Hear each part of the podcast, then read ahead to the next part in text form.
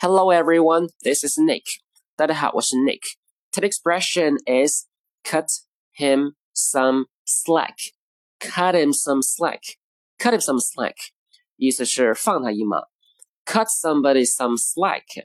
Cut 是剪、剪断的意思。Slack 意思是松弛、松懈。所以 cut somebody some slack 字面理解就是把绑着某人的绳子剪断，让他宽松一些。 所以它意思是放某人一马，对某人宽松一些。我们来举个例子：He's new at the job, so cut him some slack。他在工作上是个新手，所以别对他太苛刻了。